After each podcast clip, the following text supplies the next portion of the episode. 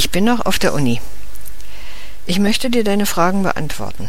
Du fragtest mich, ob ich noch an der Universität bin und wie es mit meinem Doktorat steht. Ich bin noch an der Universität, aber ich möchte sie so schnell wie möglich verlassen. Ich bekomme noch etwas Geld von der Universität, aber es wird nur bis September reichen. Dann werde ich kein Geld mehr bekommen. Wie du weißt, werde ich 30 Jahre alt im September und ich kann dann nicht ohne Geld auskommen leben. An einigen Abteilungen gibt es die Möglichkeit, beschäftigt zu werden, aber an der Abteilung, wo ich bin, gibt es keine Möglichkeit. Es wäre schön, Geld zu verdienen und eine Wohnung zu haben.